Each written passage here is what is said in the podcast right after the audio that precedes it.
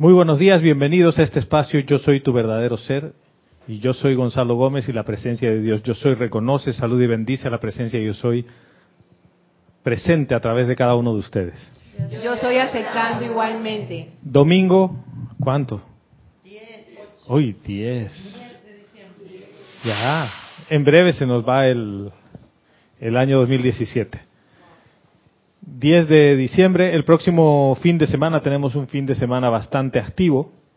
El sábado tenemos el servicio de transmisión de la llama del Royal Teton, que ya es el, el, último de los servicios de transmisión de la llama del año en cuanto a los tradicionales, ¿no?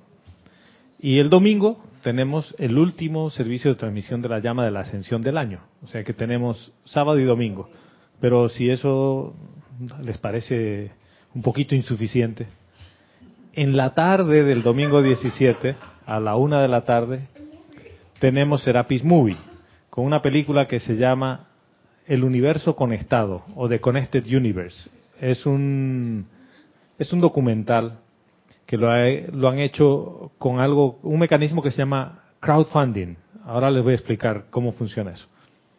Pero antes de eso, Verónica está en los controles. Ya saben, eh, hermano, hermana, que te conectas en vivo por la duración de este espacio a partir de las 11 de la mañana, hora de Panamá. Le puedes escribir a Verónica a través de Skype. El usuario es Serapis Bay Radio y ella pasará tu mensaje de acuerdo a cómo se desenvuelve la clase.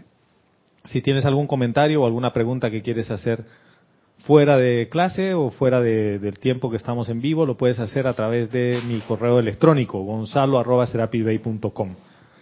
Y tenemos radio, la emisora principal en Panamá, la repetidora en Inglaterra y también estamos en TuneIn, que es una, una aplicación para el celular desde donde nos puedes sintonizar, o en Livestream, y nuestro canal de YouTube y de Facebook y de Twitter y así puedo seguir con toda la lista. Gracias Padre por todo eso, es la cosecha del año. Bien, les decía, crowdfunding, antes de entrar en materia. Se han creado unos mecanismos con el advenimiento de la Internet y de las redes sociales que funcionan de una forma muy interesante. Tú tienes una idea y puedes ir a estos mecanismos de financiamiento que la gente contribuye con algo de dinero para darte los fondos para completar el invento que tengas, eh, lo que, la idea que tú tengas. Entonces, esta compañía consiguió un director de cine súper renombrado, pero no tenían el dinero para hacer el documental. Pero este físico hizo todo el estudio para demostrar científicamente que todo está conectado en el universo. Entonces les pareció tan chévere y hay gente que se entusiasmó tanto que le dio plata. Yo cuando vi eso yo también le puse mi granito de arena ahí. Porque ese tipo de cosas hay que fomentarlas, ¿no? Y cuando llegaron a la meta de lo que necesitaban, continuaron la producción del documental. Entonces es un documental que no es comercial, si quieren verlo así, no es el típico que es financiado por una corporación ni nada por el estilo. Entonces, bueno, eso es el próximo domingo, no, no es hoy. O sea, que ahí no, ahí no te metió ni Warner Brothers, no, ni Disney. Nada de eso. Y el, el que, el narrador, espérense, vamos a llegar al domingo 17. El otro domingo de más arriba es el 24, ¿ya? Que ese domingo no va a haber clase porque ya vamos a entrar en la radiación para los ocho días de oración y generalmente el 24 es un día que la gente está ya con su atención en Navidad. Los regalos de último momento se los van a comprar el 24, entonces. Y quiero hacerles una pregunta. Kira me planteó algo y me dice, mira, el 17 va a ser un día intenso porque tenemos transmisión de la llama dos días seguidos, más el Serapis Movie. Pregunta, ¿va a haber clase de domingo? Le digo, no sé, déjame preguntar. y les pregunto, ¿quieren que haya clase el domingo? El problema de ese asunto es que si no hay clase este domingo nos iremos hasta el otro año. Hasta el otro año. Exactamente. Pero, Exactamente. bueno. ¿Tú por, qué quieres, por mí que haya clase. Bien, ya, listo. Basta que haya uno que quiere y ya está, ¿no? Dale, yo. Ya, ya está. Listo, el 17 tenemos clase y el 17 entonces será la última Como- clase del año 2017. Como si no fuera suficiente del Sí. fin de semana. Ahora mira, la última clase es cabalística porque va a ser el 17 del 12 del 17. Oh. ¿Y qué va a pasar? Nada. Lo más seguro que te quedes esperando como la vez que hicieron en, el- en el- la película que Armageddon. Sí. Armagedón en el 2000, que todo el mundo estaba esperando. El 2012 y ya ya han pasado No, no pasa 16 nada. años, ya han pasado 17 años y del 2012 acá han pasado 5. Bueno, y Sí, Gladys. Es que otras veces lo hemos hecho así. Y el cómo no acepta el vacío, así que por eso que hay que dar clase. Eh, bien, bien. Oh, bien. Miren, ahora, la clase que estaba preparada para hoy es la continuación de lo que habíamos hablado la semana anterior. Estábamos hablando de la conciencia. Y Guiomar decía, bueno, ¿cómo hago para poner esto en práctica? Porque esto como que queda muy etéreo, ¿no? ¿Estoy en lo correcto, Guiomar? Ya se me olvidó, dice. Ahora, eh, eh, miren, ¿por, por qué, por, qué, ¿por qué les pregunto y vuelvo a las cosas de hace una semana? Porque las cosas se nos olvidan. Se te olvida. Porque eso quiere decir que eso se está guardando en parte de tu conciencia humana y tu conciencia humana se olvida. Y tu conciencia humana cambia todo el tiempo. La parte de la conciencia de la presencia yo soy, que le llamamos también la conciencia crística, porque la manifiestas a través del santo ser crístico en el mundo de la forma, que por cierto el miércoles hablamos de ese tema en clase y después de clase, esa parte no se olvida, porque esa parte es presente, es todo el tiempo. O sea, es como que tú te olvidas que eres hombre, Tony, en la mañana dices, ay, ¿qué seré hoy? No, hermano. ¿No? Estás clarito en la mañana que dices, yo en esta encarnación tengo cuerpo de hombre. Y en caso tal, está Ah, bien jodida la vaina, si es así. Tú te puedes imaginar. Así, Roberto, tú te paras en la mañana y dices, ay, No, no, no, y yo, y hoy, claro. To- Todavía no estamos en ese grado de maestría que dices, bueno, hoy quiero ser mujer y cambias tu cuerpo y toda una sexy dominicana, ¿no? No. Entonces, hay cosas que se nos olvidan. Pero hay algo que no se te olvida, nunca. Ese es, es algo que no se te olvida. Viniste con eso en el chip y te vas con eso igual. Que es el saber que existes. El yo. Eso no se te olvida. Por más que te hayas tomado todas las botellas de ron y que estés medio inconsciente cuando se te pasa la borrachera, ¿qué hice? Yo. ¿O no les pasa eso? Después de que te anestesian para una cirugía sales y... Yo. Esa parte no se te olvida. ¿Por qué no se te olvida? Porque siempre estás consciente de tu existencia. Y porque, como dices tú, eso viene en el cheat de... Porque es parte de la estructura y del patrón que tienes, porque la presencia de yo soy, por eso es presencia, es presente. Es por eso que cuando uno le agradece a la presencia de yo soy, le dices gracias porque tú eres yo soy. O sea, tú no podrías existir si no hay esa fuerza que le llamamos de tantas maneras, ¿no?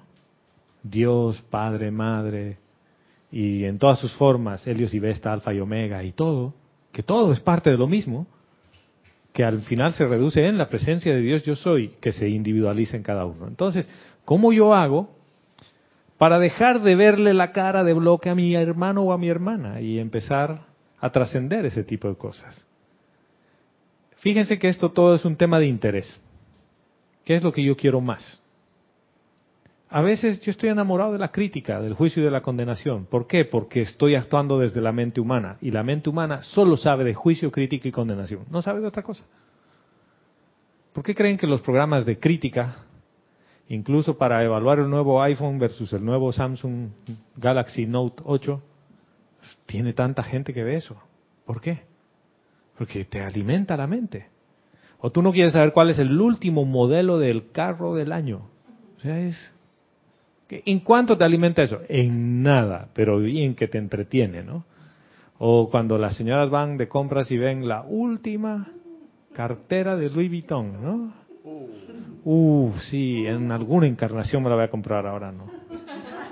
Dice Vero que en esta misma encarnación tú se la vas a comprar.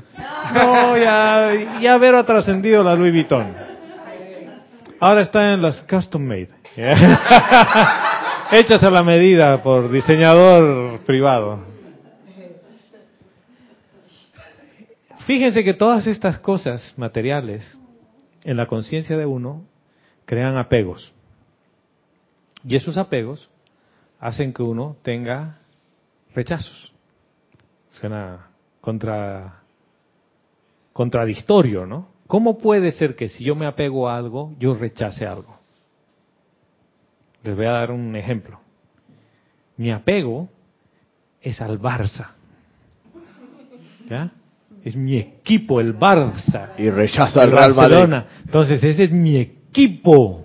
Mi equipo. Y fíjense que estoy usando la palabra mi, que eso viene del yo, mi, mío. Eso es del ego. Entonces, el Real Madrid, yo no lo puedo ver ni en pintura. ¿Por qué? Porque lo rechazo. ¿Pero por qué lo rechazo? Porque el apego que yo tengo es contrario a los intereses del otro. Sale el egoísmo. Por favor, hablen al micrófono porque aquí nos hemos desordenado bien lindo. Sale el egoísmo. Sale En el apego egoísmo. sale el egoísmo. Quiere decir que entonces a quién le pertenece el apego, Gladys. A la personalidad, al yo mi mío. Y bien, entonces, ¿por qué me cuesta relacionarme con ciertas personas? ¿Será porque estoy apegado a algo? ¿Será porque, porque esa persona no es del Barça? Bueno, no sé, a mí me gusta el Barça, a ustedes no sé qué equipo les guste. ¿A ti, Guillermo, cuál equipo te gusta? La, vino tinto. La vida ¿O no? No, tampoco. A mí no me gusta el Tigres de fútbol. Venezuela, los Tigres de Caracas, Les ¿no? confieso que no, no soy aficionada a ninguno. A ninguno. No. ¿Y hay algo que te guste así que te... Me, me gusta el deporte, Ya. lo veo, pero no soy fanática de ninguno. Tenis. Me gusta el fútbol. ¿Y, y cuál, Verlo. con cuál simpatizas más? ¿Cuál fútbol? ¿Y con Messi o Ronaldo? Es que sí, eh, me encanta. Bien, ¿eh? Ay, la natación. Fíjate, y no tienes apego en ese lado. Entonces, mira, ese es el ejemplo perfecto. ¿Por qué? A mí me gusta el fútbol. Yo disfruto ver al Barça tanto como ver al Real Madrid. ¿Te das cuenta que cuando no hay apego, no hay juicio? Y, y lo puedes disfrutar y puedes ver a través de eso que tú de- que no tienes el apego, puedes ver el deporte y puedes ver el arte de, de- de- de cómo se desplazan, porque para mí son los gladiadores modernos. O sea que nos podemos ir porque hasta ahí ya era la clase, ¿eh? Es así, hermana. Sí. ¿Por qué te peleas con la gente? ¿Por qué no la puedes amar? Porque tienes algún apego que no has resuelto. Hay una partecita de tu conciencia humana que se está apegando a sitio, persona, condición o cosa. Eso quiere decir que estás en el yo mi mío y estás pero bien agarradito. Y dices, a mí esta botella no me la quita nadie. Esta borrachera. ¿no? Eh, Gonzalo, vamos a estás con tu bo- botella de seco herrerano. Seco herrerano es una especie de aguardiente, es un tipo, trago típico de Panamá. Ya no hay ni una gota de trago, te la has tomado toda, pero tú quieres botella. ¿No? ¿Tú nunca has visto un borracho así?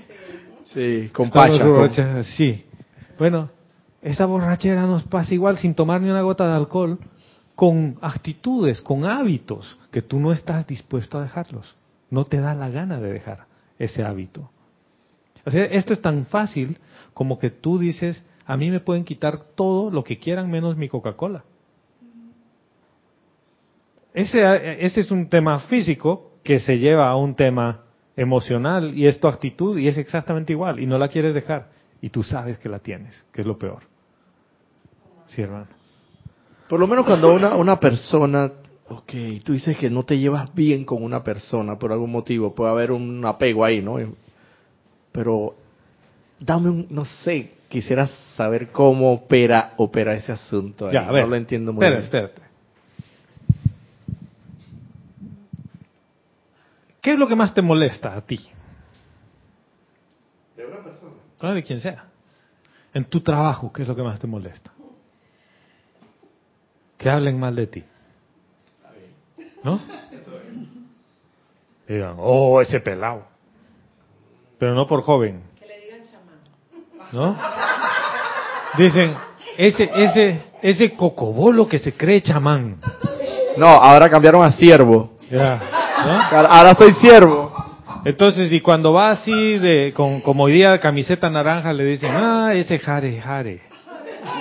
¿No? Hare Krishna.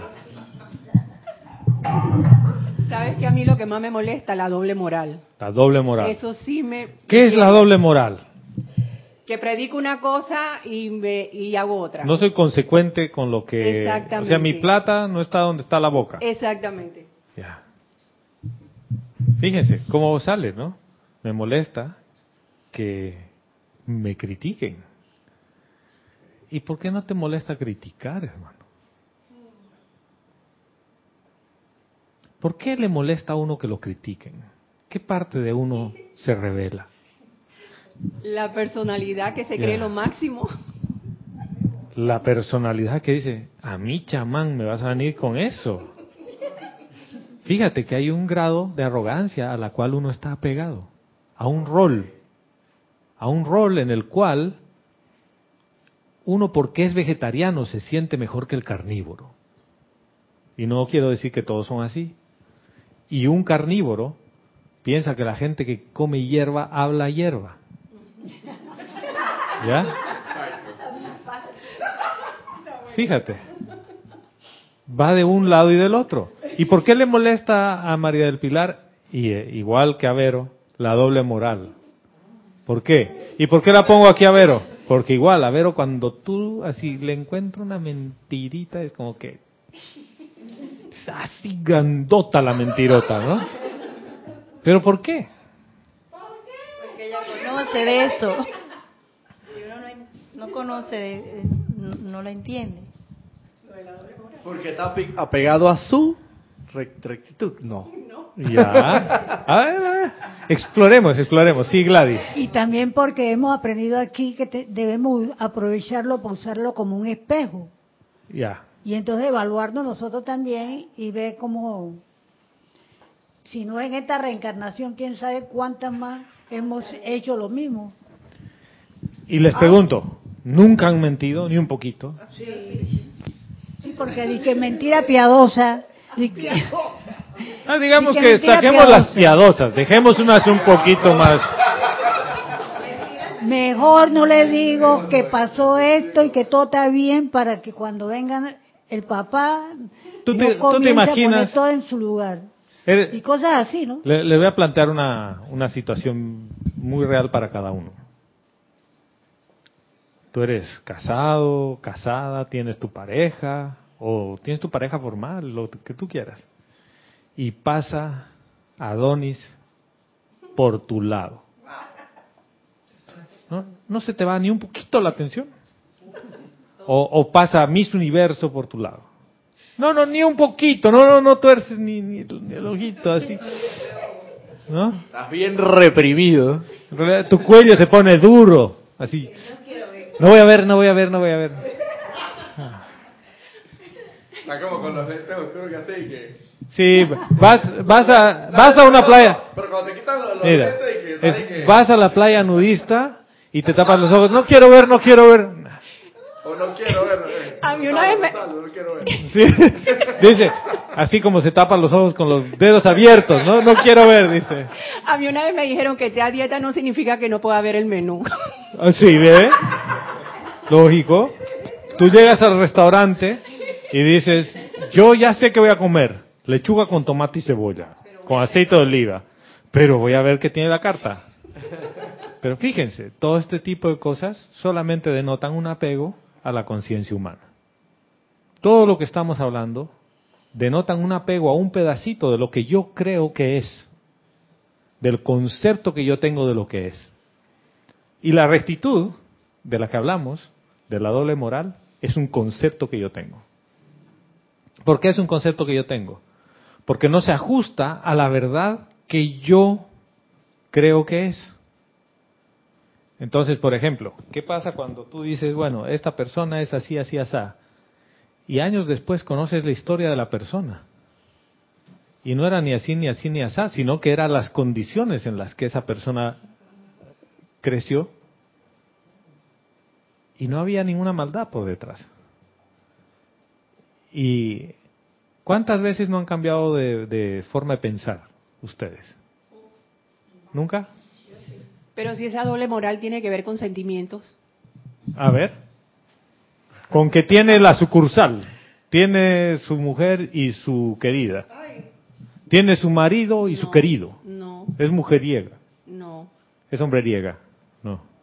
Que yo piense de una persona y sea rencorosa y entonces mm, digo que soy muy buena, que soy católica, rezo todos la- la- la- los rosarios y voy a todas las misas, pero sin embargo los sentimientos contra esa persona que me hizo algo que ni cuenta se dio, mi odio hacia esa persona es inmenso.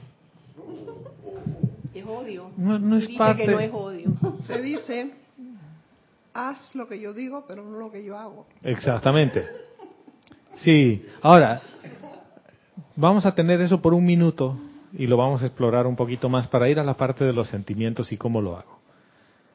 Anoche estábamos invitados con Vero a una cena de amigos, una cena de Navidad, intercambio de regalos y toda la cosa. Y los anfitriones en media cena nos dicen, estamos muy felices porque ya son tantos años, cinco años que nos vemos todos los años para cenar y no sé qué. Pero había un pequeño detalle técnico. El año pasado no nos invitaron a Vero y a mí a la cena. Y sí tuvieron cena, pero nosotros no estábamos. ¿Por qué? Porque diciembre del año pasado yo estaba en puertas de pensar qué vamos a hacer para que me operen y yo no comía ni tomaba ni hacía nada. Entonces era el diablo. Porque si lo invito no va a comer nada, ¿no? Y no va a tomar nada, entonces no nos vamos a poder reír. Entonces como ahora ya puedo comer, sí me invitan, ¿no? Pregunta, ¿tú qué crees que yo les dije cuando dijeron lo de los cinco años? Y que el año pasado ha sido tan fantástico. Que era falso. Que era falso. Están mintiendo. ¿No? ¿Dije algo? Les dije, perdón, pero nosotros no estábamos invitados el año pasado. No estuvimos en la cena de Navidad. Ya.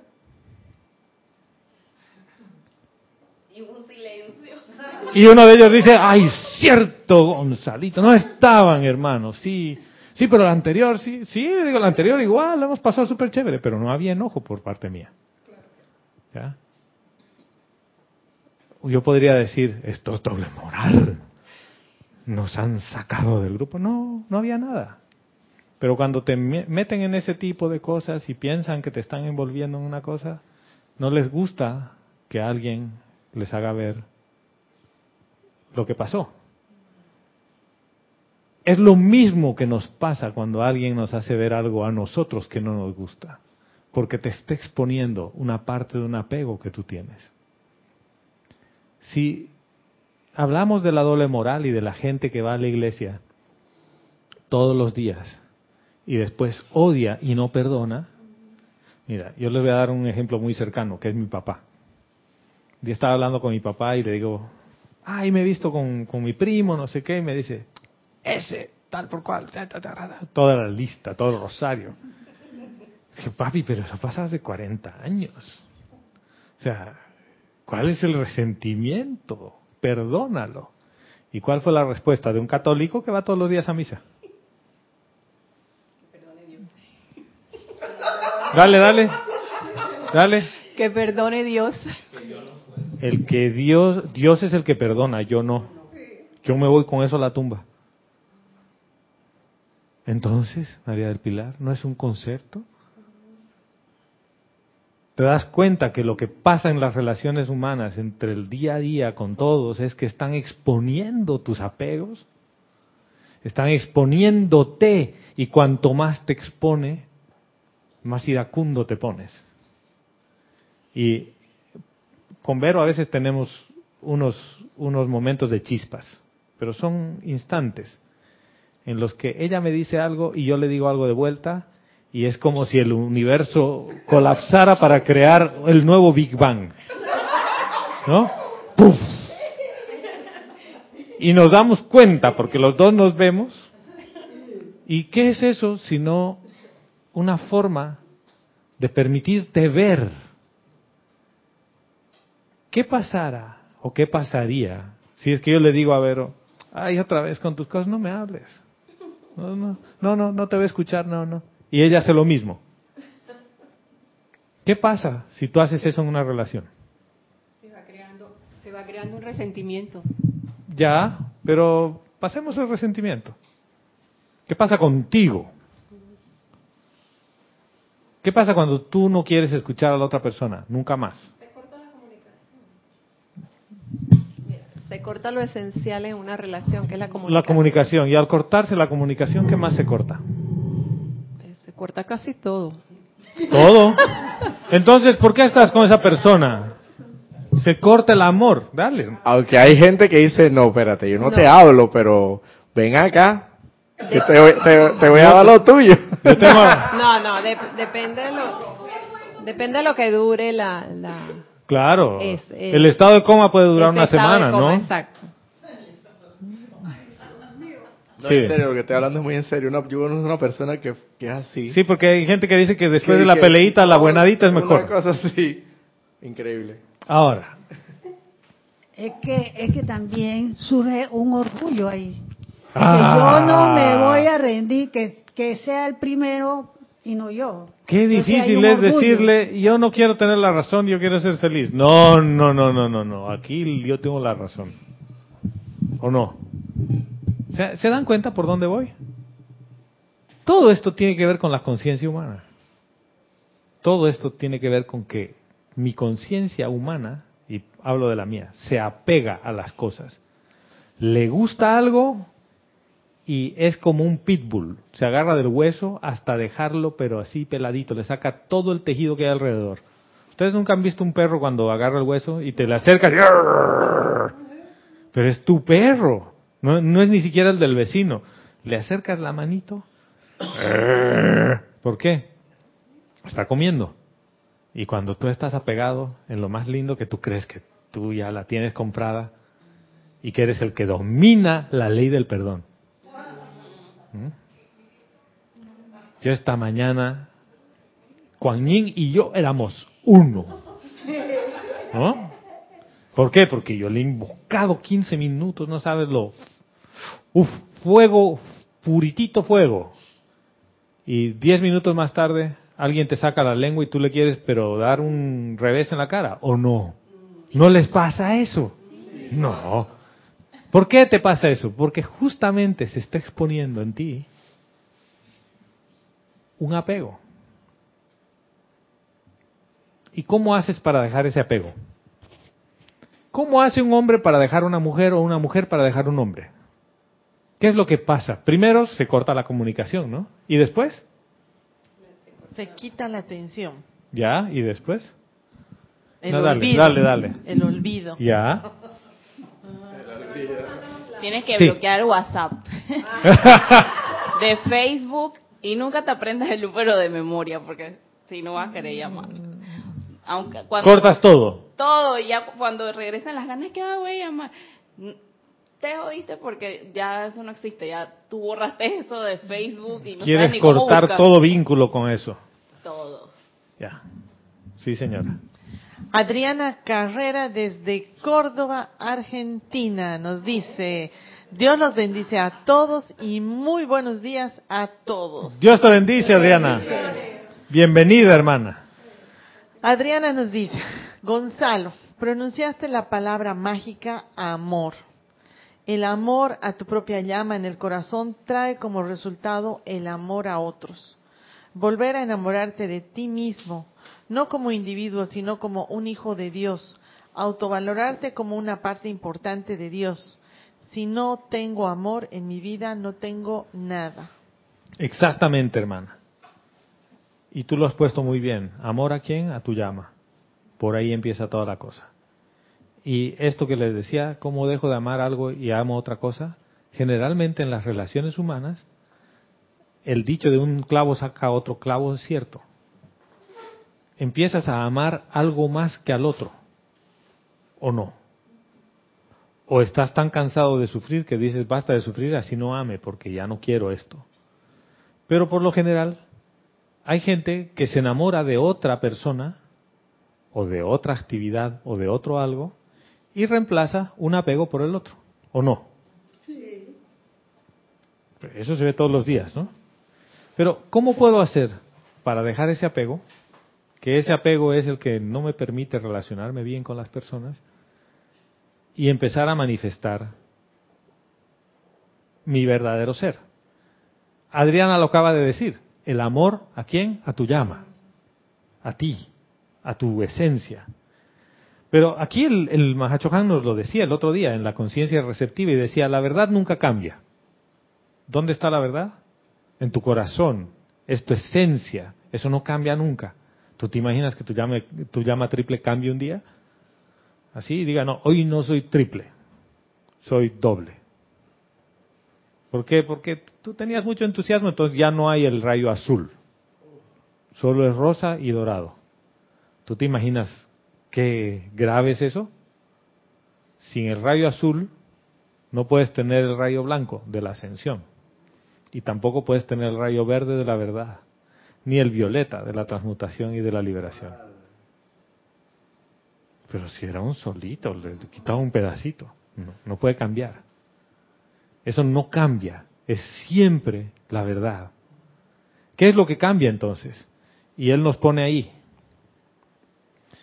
Dice, es sólo la conciencia evolucionante del individuo a la cual se le permite discernir mayores o menores detalles de esta verdad, lo cual pareciera indicar conflicto. Esta capacidad para percibir la verdadera naturaleza de Dios, su universo y su creación se desarrolla a través de la dedicación consagrada de la energía vital a tal percepción. Entonces, esto es bien fácil, parece bien difícil, pero es bien fácil. Vero lo decía, primero le quito la atención a esas cosas. ¿Qué es quitarle la atención? Es ponerla en la presencia yo soy, de uno y de la otra persona. Es lo que dicen los maestros, que si ellos quitan la atención de la presencia yo soy y ven los defectos de nosotros, ellos quedan acá abajo. Ah, bueno, sí, sí, lo harían, sí. Pero, a ver, ¿qué es quitar? Retiro la atención de ahí. ¿Y dónde queda la atención entonces? Gladys dice, la retiro de ahí y la pongo en otro lugar. ¿Y en subconsciente? En el, no, Gladys dice, la llevo al corazón, a la presencia yo soy. ¿Están de acuerdo? No necesariamente, a veces lo pones en otro lado.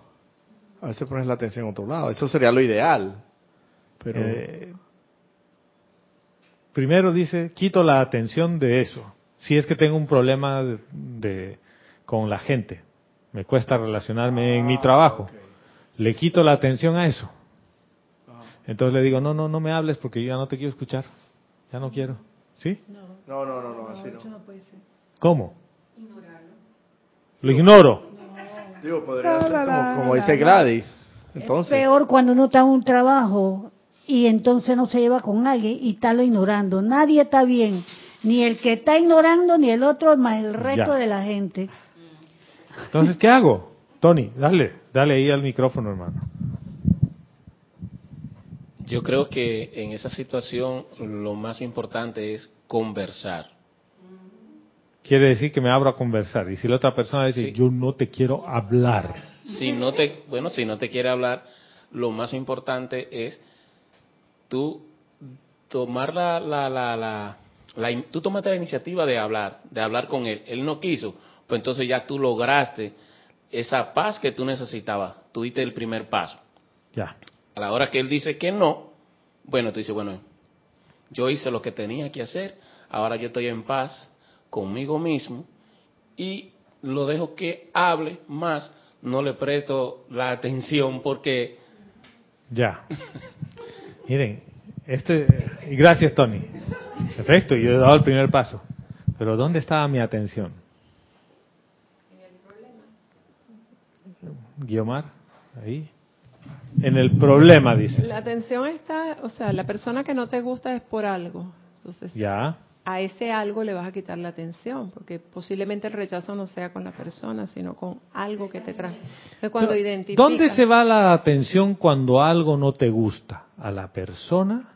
Generalmente es a, a algo de, que emite esa persona, ¿Es lo que emite la o persona? algo de esa persona que no te gusta. A ver. Pero eh, no lo identificas. A veces dicen no me gusta, pero ni siquiera sabes qué es lo que no Es te que eso gusta. es a eso quiero ir.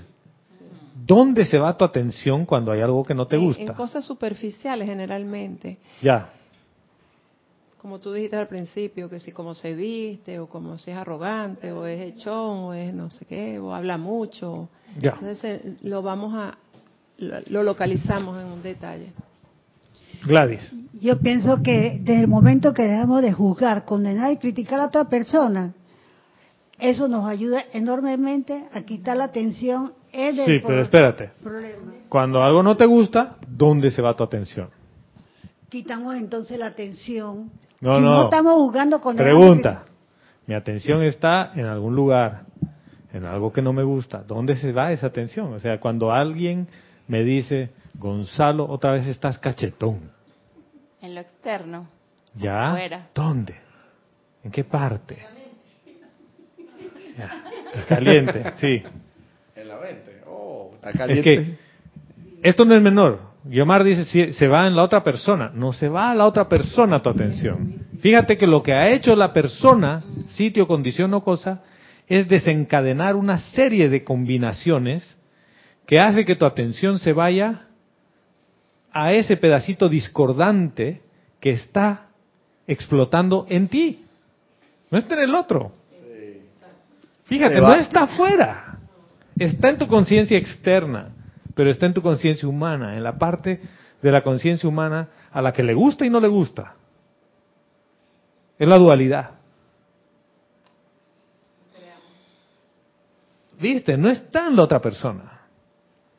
Porque una vez que tú resuelves eso y lo transmutas, te vuelves a encontrar con la persona Tengo y sigue exactamente igual y ya no te molesta. Entonces tengo que reconocerlo en mí y transmutarlo en mí y ya se acaba el problema de Es necesario que te des cuenta Ajá. que tu atención se quedó en ti, en una parte que a ti te parece desagradable. porque tengo uno. Está en ti. Entonces se resuelve el problema, es lo que estoy pensando, ¿no? Se resuelve el problema poniendo la atención en la llama triple la otra persona, su Cristo interno, No, no, en el mío espérate. y aceptar que yo tengo ese problema y lo elimino. Olvidémonos un momento de ese tema. Olvídate de la otra persona por un minuto, por un segundo. ¿Tú crees que tú vas a ascender poniendo tu atención en la llama triple del otro? Gladys. A veces, a, a veces le entra a uno la, No, no. la furia que Pregunta. el momento no lo, no lo ve. Espérate, me voy a- me voy a poner así bien, bien, me voy a poner bien de escuela. ¿Tú crees que poniendo tu atención en la llama triple de otro vas a ascender? ¿Sí o no? No, No. tengo que hacerlo con, eh, en uno. Ahora, ¿por qué me pongo a veces un poquito así con este tipo de cosas? Es necesario discernir las cosas y verlas claramente. Es, ¿se puede o no se puede? No se puede. Fin de la historia. Para ascender, ¿dónde tiene que estar tu atención? En tu llama. En tu llama.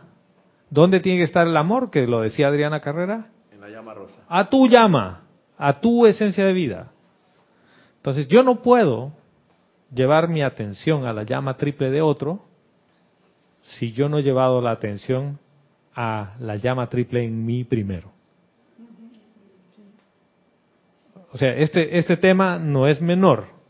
O sea, este tema es la parte más importante de todo el asunto.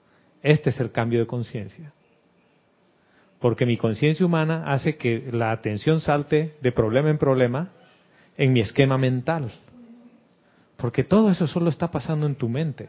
Eso no, y, y obviamente el- la mente le dice al, al emocional, dale, dale, enójate, a ver. Y tú pones el pensamiento de enojo y empieza a surgir una electricidad bien particular que tú le quieres pegar a todo el mundo, ¿o no? Sobre todo cuando el taxista te tira el carro, ¿sí? O tú estás parado justo en la linecita donde está el semáforo y viene una moto por el medio y se para justo delante de ti. Y viene otra por el otro lado y ¡pum! se para delante de ti. ¿No? Entonces, cambia el semáforo verde y el de la moto una está con el de la otra moto. "Ay, sí, ay, sí, ah, ah", y no parte. Y tú... ¿Dónde ha pasado toda esa película? ¿Tú crees que el motociclista ha dicho, voy a joder a Gonzalo? ¿Ese es Gonzalo? Sí, joder. Nada, hermano.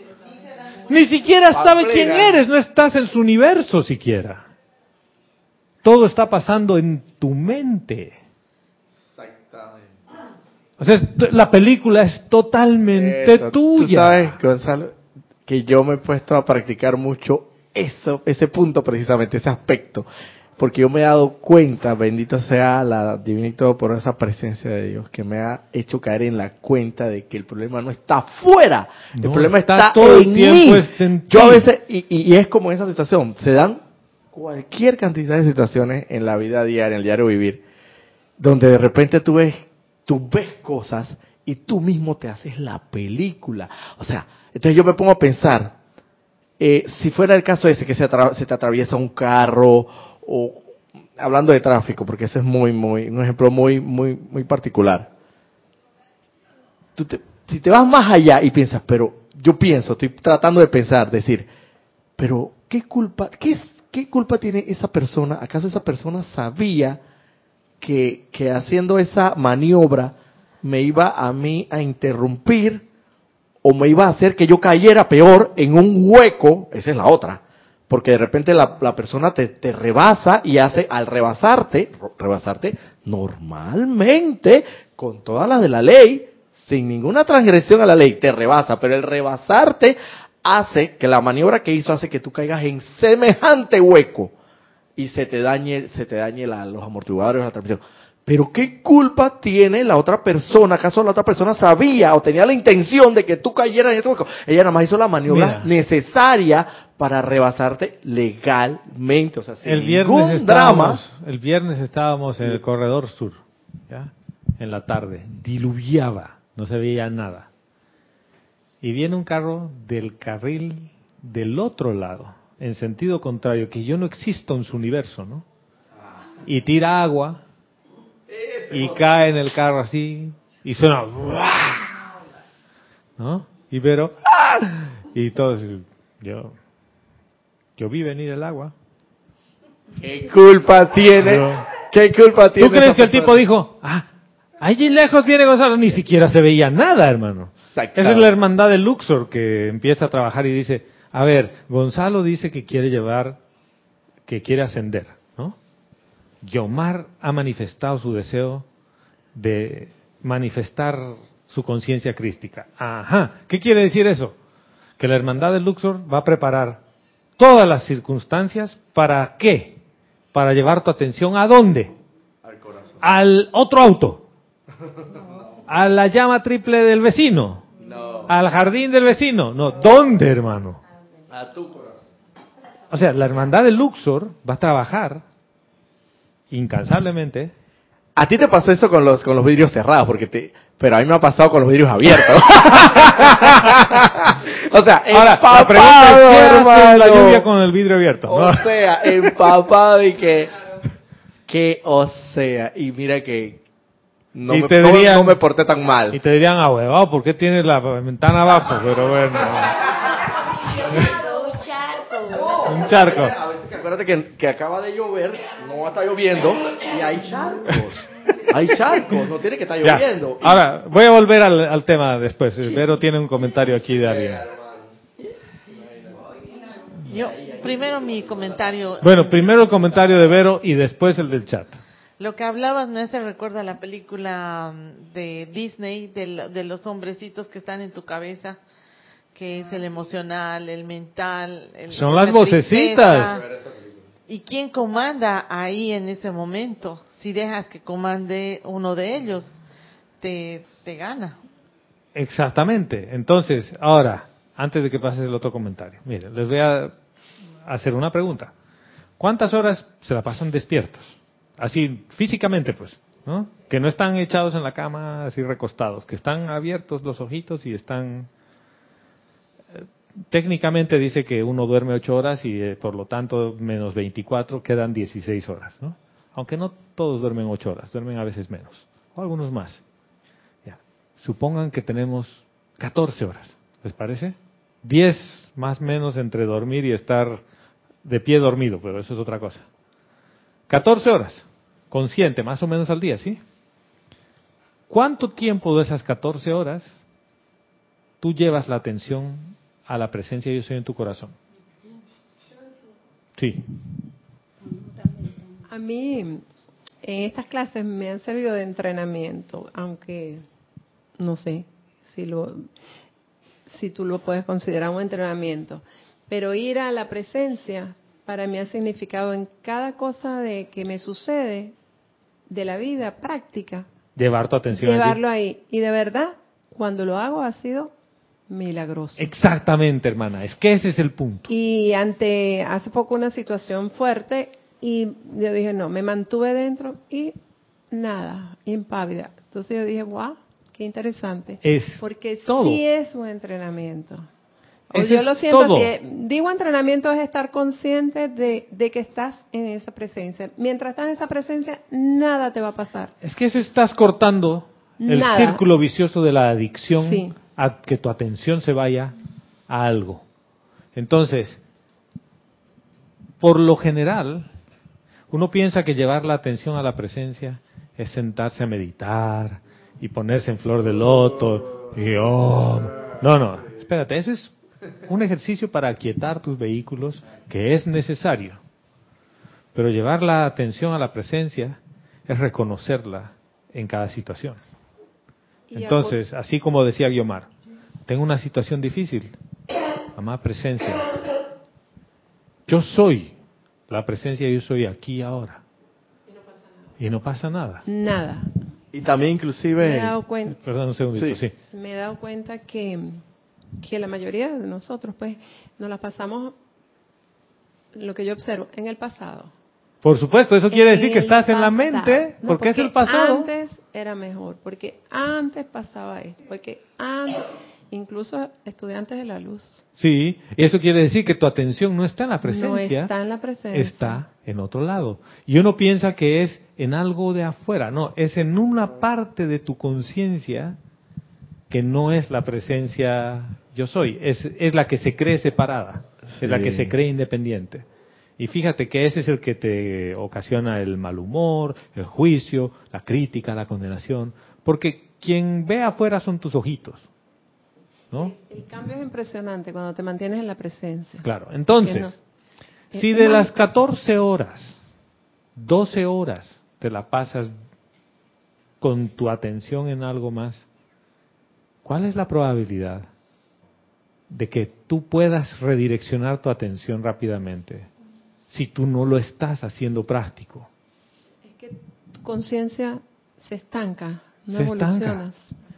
La única forma de que esto se expanda y de que cambie es que tu llama se expanda. Y tu llama solo se expande por la, la atención y el amor que tú le des a la llama. O sea que, fíjate, no importa cuánta llama violeta invoques, si tu llama del corazón no se expande, estamos en lo mismo. ¿Ve? Eh, ay, tú tenías un comentario después, Roberto. Este es otro mi, mi comentario. otra- es, es como que uno quiere usar un bikini y vea y quieres tener tu six pack, pero no vas al gimnasio, no haces ejercicio y comes mucho y no haces nada y quieres tu six pack, pero nunca lo vas a tener. Y dices, es que mi vecina come todo lo que quiere. ¿no? Y ella va a la playa y yo la veo, come al ritmo que yo como.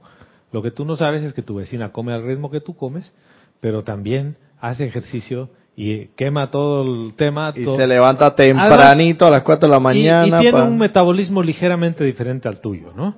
Y además tiene varios años menos que tú. Entonces, o sea que tu cuerpo físico, pues. Pero tú no conoces la película completa, ¿ves? Claro. Tú ves lo que a ti te conviene ver. Lo No, que y tu yo mi mío quiere ver. Eso es todo lo que tú ves. Y tú juzgas el mundo Sí. con base a lo que tu yo mi mío quiere ver. Y esa es tu conciencia humana. Y entonces ahí viene, ahí viene, que la envidia. ¿Y la envidia qué es? Parte de la crítica, condena Juicio- y juicio. juicio, crítica entonces, ¿por qué? Porque ¿cómo puede ser posible? Mírala. Mira, ¡Qué este Roberto come envidia! tanto y no sube ni un gramo. ¿No? Sí, señora. Angélica de Chillán, Chile nos dice, Dios los bendice Gonzalo y a todos. Dios te bendice, Angélica. Nos dice, me pasó esta semana, participé en un cóctel donde llegó una persona de la cual tengo un conflicto de rechazo de años. Yo sabía que iba y dije, pido la oportunidad, no de hablar, pero sí de sentirme sin perturbación con su presencia. En algún momento, sin mirar, le seguía todo el movimiento de lo que hacía, hasta que dije, ya basta de sufrimiento. Le quité la atención a esos pensamientos y comencé a sentir que no existe esa situación que mi mente dice que sí existe. Y sabes, fue un momento presente de tal magnitud que por alguna razón al despedirnos nos abrazamos y nos dijimos que fue un gusto de estar allí de nuevo. Me liberé de ese miedo al encuentro, a reaccionar mal, a resentir. Gracias, Padre. Comprendo con esta situación que he vivido lo que tú estás tratando de hacernos entender. Exactamente, hermana. Todo pasaba en ti. Toda la película fue en ti. Ni siquiera tuviste que hablar con la otra persona para decirle, mira, tú no me caías bien y ahora vamos a resarcir las diferencias y los daños y ahora yo te amo. Nada. ¿Dónde fue el cambio? En ti. Eso es todo lo que hace falta. O sea, para que mejoren tus relaciones con las otras personas, es necesario que tú cambies, no que el otro cambie. ¿Dónde viene el conflicto? Que siempre, desde la conciencia humana, uno espera que el otro cambie. Entonces dices, cuando me vea bonito, me hable lindo, entonces yo le voy a hablar bien. ¿Qué estoy haciendo con eso? Le estoy diciendo a la hermandad de Luxor, ¿saben qué? Yo no quiero ascender. ¿Por qué? Porque no. Porque yo no estoy dispuesto a hacer nada por cambiar mi situación actual. Porque yo estoy bien enojado. Y a mí cuando estoy así enojado, nadie me saca de mi enojo. Hasta que mi hijo me hable bonito, yo no le voy a volver a hablar. Está castigado. ¿Cuántos no hacen eso? Yo te ignoro. Una cosa es que lo ignores porque en realidad tú quieres sacar el cuchillo y cortarle la cabeza y dices, mejor lo ignoro por ahora hasta que yo controle este fuego. Porque pasa, ¿no? Pero ignorarlo porque no, no tiene nada bueno para mí, en realidad tiene mucho de bueno para ti. Todas esas relaciones aparentemente difíciles tienen mucho de bueno para ti. ¿Por qué? Te dan la oportunidad. Es la oportunidad que Angélica dice que pidió. Yo pido la oportunidad y la vida te dice, yo te doy la oportunidad. ¿De qué? De que tú, de manifestar tu naturaleza. ¿Cuál es la naturaleza de cada uno? ¿Cuál es la naturaleza de tu llama? ¿Cuál es la naturaleza de tu llama? La naturaleza de mi llama es divina. ¿Qué, qué es? Poder, sabiduría, amor, Ya, verdad. es, La naturaleza, inmortal. misericordia. Misericordia. hermano. ¿Nunca han escuchado que la naturaleza de Dios es la misericordia? ¿Sí o no? Ahora mismo en el ceremonial, uff. La naturaleza de Dios es la misericordia. ¿Y la misericordia qué es? Más bondad de lo que la justicia requiere. O sea que en otras palabras, nunca va a irse por lo que la justicia pide. O sea, no va a ir ojo por ojo y diente por diente. Siempre va a ir con bondad que va más allá. Como Esa es la dice, naturaleza de aunque Dios. no te lo merezcas, para allá va. No, ni siquiera te lo dice así. No, ni siquiera hace esa aseveración porque eso puede hacer que tú te sientas mal. Simple y llanamente te da más. ¿O no les pasa eso todos los días que empiezan el día? Tú te paras y, oh, otro día más en el paraíso, ¿sí? Es como Phil Collins, ¿o no? Another day in paradise. Estoy otra vez en el paraíso. Te paras y puedes respirar. ¿Tú crees que si Dios por justicia te tendría que dar el Mahachohan, la vida, te seguiría dando cuenta libre? Dice, este señor en este casino ya se ha jugado 5 millones de dólares y le voy a seguir dando crédito. Pero te siguen dando crédito. Porque saben que tu naturaleza es misericordiosa y que tú vas a lograr la maestría. Lo saben. El que cree no saberlo es tu conciencia externa, que ve todo difícil y que tú ves una, relación humana difícil de, de tratarla. Pero entonces, volvamos para resumir, porque me acabo de ir un poquito lejos. Entonces, de las 14 horas, si yo empiezo a llevar mi atención, como lo dice Guiomar, más veces a mi corazón, más veces a mi esencia, pero yo tengo que saber el camino para ir allí, porque ya lo he hecho. ¿Y dónde lo he hecho? En los momentos de paz, en los momentos en el que no hay una distracción externa, yo llevo mi atención adentro y ya sé cómo es de rápido ir allí. Y como hago eso, ¿qué es lo que va a empezar a ocurrir y a pasar?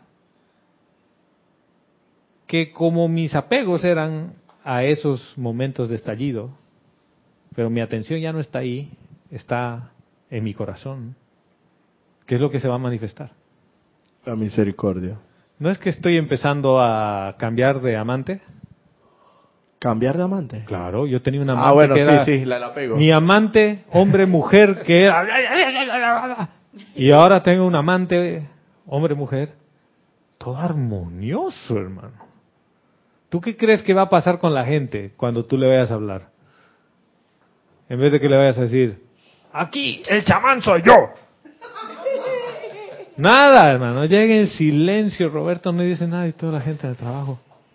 Mira, Gonzalo, De este tipo, ¿qué le han hecho? Y lo, le bromean y todo, y tú sigues por ahí. ahora caigo en la cuenta porque mucho se mencionaba en, en muchas, muchos instructores, muchas clases. Y también inclusive creo que hasta Jorge lo mencionó en su momento por, por algún tiempo. Que tú no piensas, no pienses que cuando, porque eso es lo que mucha gente piensa en su mente, el concepto ese que tiene pre- prejuiciado, de que tú entras a este sendero y uf, todo va a salir, ya entras en, vas a Paz. entrar en, la, en el nirvana y la armonía. Entonces, te mucha gente se ha preguntado, pero si yo he entrado a este sendero por buscando paz, armonía y felicidad y opulencia, y lo que hay es más conflicto en mi vida. ¿Por Claro. qué? Porque están viendo en ti que quieres, quieres, quieres ascender, quieres hacer el, el asunto Dice, lo quieres. por fin, Pero ¿cómo abrió el ojito. por vamos fin. a darte la oportunidad diaria? O sea, Ahora, tiene que verlo como una bendición. Ahí vamos a hacer un paréntesis. Le pregunto a Guiomar. Dice una situación difícil. ¿Cómo te sientes cuando te das cuenta que no te perturba? Lo que pasa es que son situaciones difíciles, como lo dijiste tú, en tu mente, porque no son reales. Pero Tú las estás que es en tu creando, mente. porque suponte tú que te llame alguien y te diga, taca, taca, tú te creas eso Toda la película. y mucho más. Ahora, Entonces, ¿qué pasa cuando tu atención se va a otro lado? En la mente. ¿Mm? Ya, ¿Y, y qué, cómo te sientes cuando esa atención se va a otro lado? Sí, es que Y la llevas a tu corazón.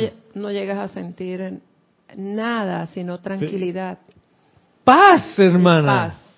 Te sientes, además no solo "Wow, es eso, pero- sientes la gloria de la victoria de Victory. Porque dices, yes. Es como que yo pensé que esto era invencible y me acabo de dar cuenta que yo soy la victoria. Es que Gonzalo, somos unos grandes creadores. Sí, Pero de eso, en la, la mente. Ay, en la en mente, ¿tú crees? usar Cada película. Esa creatividad para otras cosas la estamos usando para crear cosas en nuestra mente. sí. Pero cuando Que tu no atención, existen. tú dices, espérate, todo esto es una película. Y yo a esta película no le doy poder, porque yo soy lo que yo soy.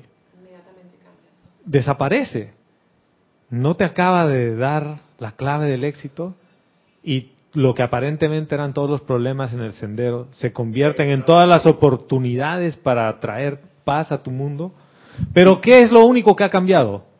Tú, Tú, has tú. elegido mover tu atención de la película, de lo irreal, a lo real. Ese es todo el tema. Gonzalo, y es tanto así que llega un momento que no es que tú lo pides, que no es que tú pides, "Eh, dame conflicto, dame la, el- la armonía a través del conflicto, no, tampoco así, no, porque tampoco vamos a hacernos los machitos. que- Pero pide, que pues, ahora- hermano, pide, pide, a ver. Pero hay veces, hay veces, hay momentos en que, en que llega un momento en que tú lo, esa, esa oportunidad que te suceda, las bendice, porque sabes, sabes que en ese momento estabas dormido, te volviste a dormir, estabas dormitando, roncando, babiado, babiado. Y esa oportunidad que te volvió a llegar, te volvió a despertar y, y te das cuenta y dices, bendito sea Ahora, el Señor. imagínate. Pero hay que verlo. Tanto así que tus ronquidos de tan dormido que estabas ha despertado a todas tus creaciones, hermano. Imagínate.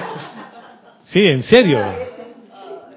¿Ustedes no han visto que cuando uno ronca muy fuerte despierta a todo el mundo alrededor? Madre. ¿Sí? Y todas Yo no ronco, yo no ronco. ¿Quién es ese dormido? Dice, claro. eh. Es la única parte que uno no controla, hermano. Como un tigre. Sí, señora. Adriana Carrera desde Córdoba nos dice, Gonzalo, un ejemplo práctico. Una persona que no me gusta, tengo una lista de, cosas para, de cosas para criticarle. Por supuesto, Si porque no te gusta. Si quieres remediar esta actitud en ti, haz una lista de cosas buenas que tiene esa persona que, criticas. Y verdaderamente toda persona tiene algo constructivo. En el caso de la pareja, en mi caso, mi pareja deja todo tirado y yo siempre acomodando lo que él deja tirado. Pero sin embargo, tiene un montón de cosas constructivas, altruista, de un gran corazón y doy gracias porque me ayuda a cambiar. Te da la oportunidad. Ahora, llega un punto en el que toda relación humana, hay relaciones tormentosas que uno las quiere terminar y ya, las terminas y ya. Y hay otras que no son tormentosas. Solamente que es como dice Adriana, tu foco está sobre el defecto. Es como cuando te cambias de país. Ay, extrañas todo lo que tenías en tu país. Y dices, ah, y les voy a dar ejemplos de mis primeros años en Panamá. ¿Cuánta humedad? Esto es demasiado húmedo.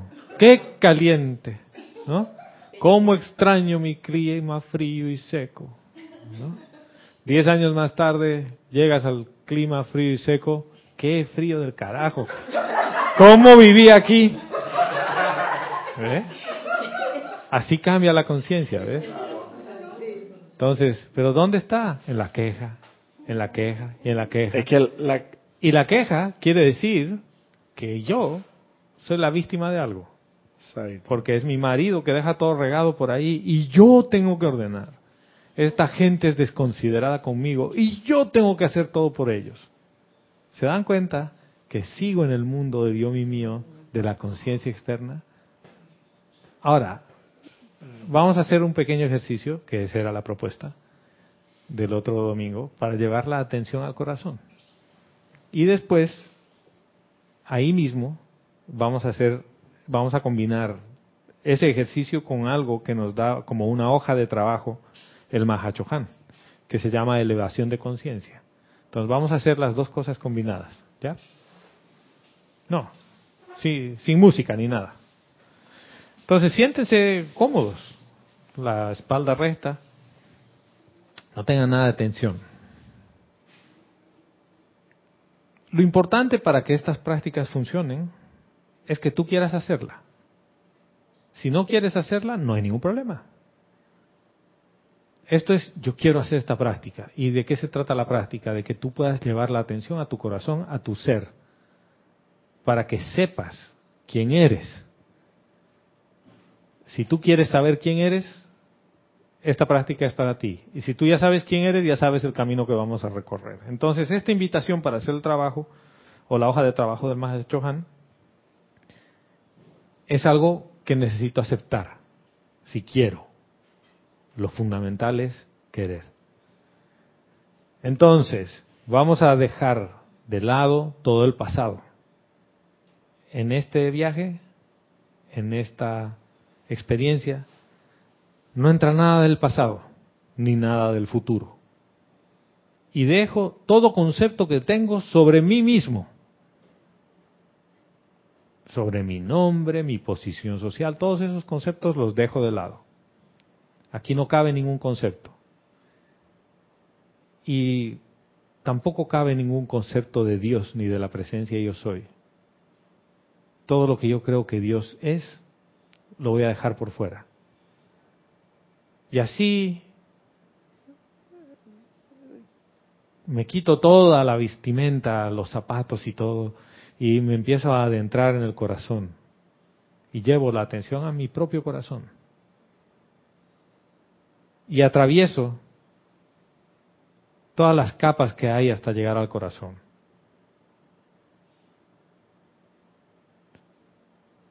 Siento cómo late el corazón.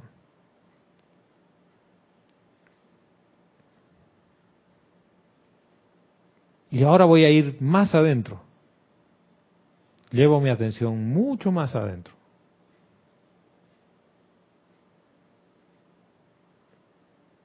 Ya no percibo ni siquiera el latido del corazón. Y cualquier pensamiento que viene, yo no lucho con él, lo dejo pasar. Y si me atrapa, me doy cuenta y lo dejo ir.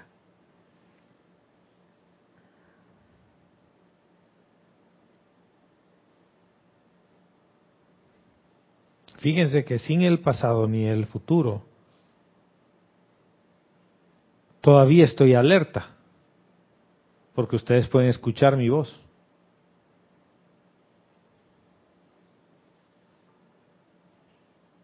María del Pilar, ¿qué hay allí? Nada, hay paz.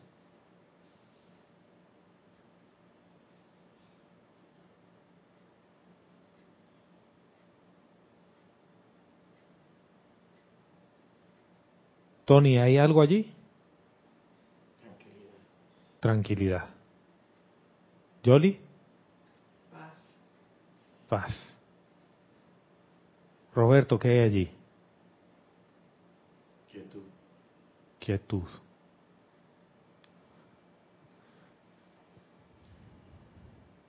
Y allí desde la fuente de vida, porque todo emana de allí, de ese lugar en paz, desde ahí emana la vida misma.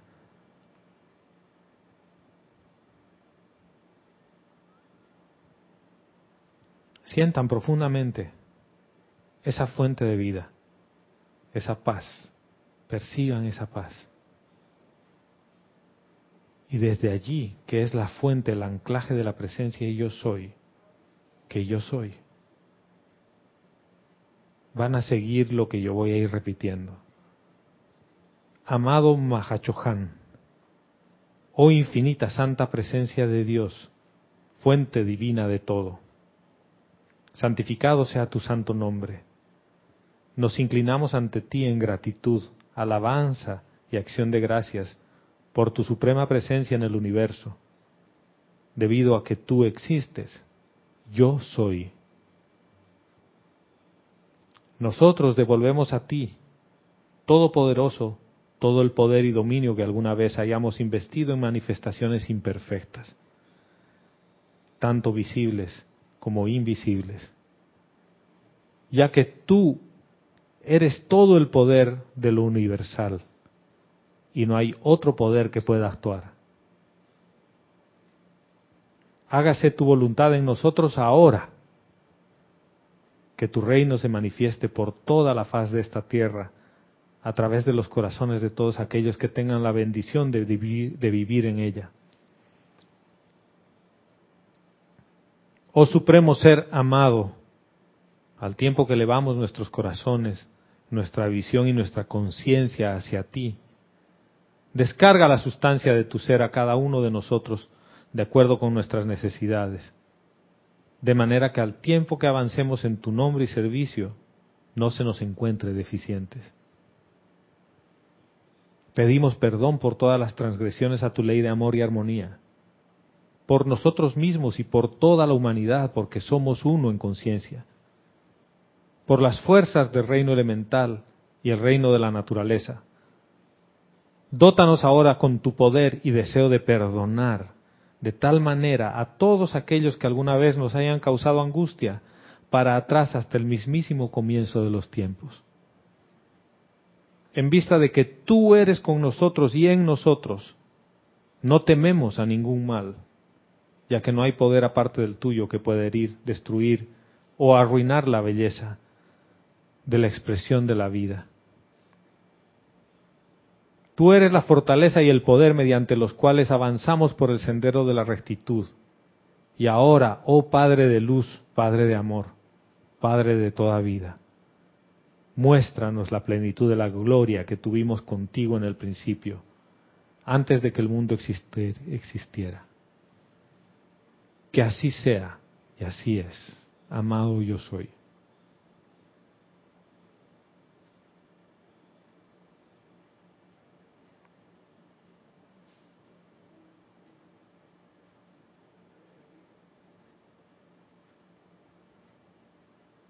Y le damos gracias a la presencia Yo Soy y al Mahachohan y llevamos nuestra atención hacia afuera, abrimos los ojos, nos reencontramos.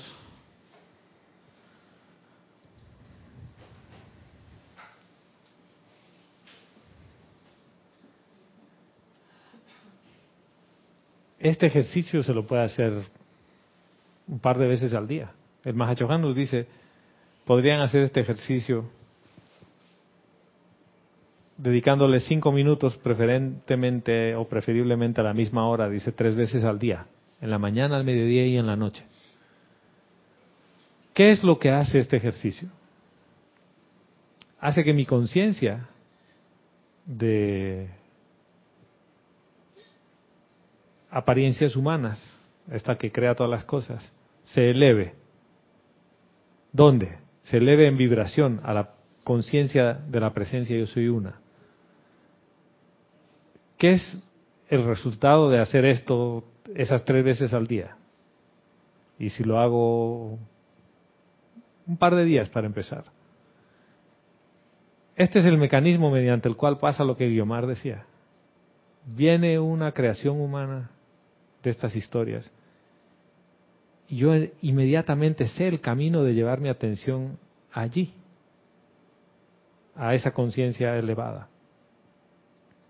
Entonces no hay nada que me pueda hacer daño realmente.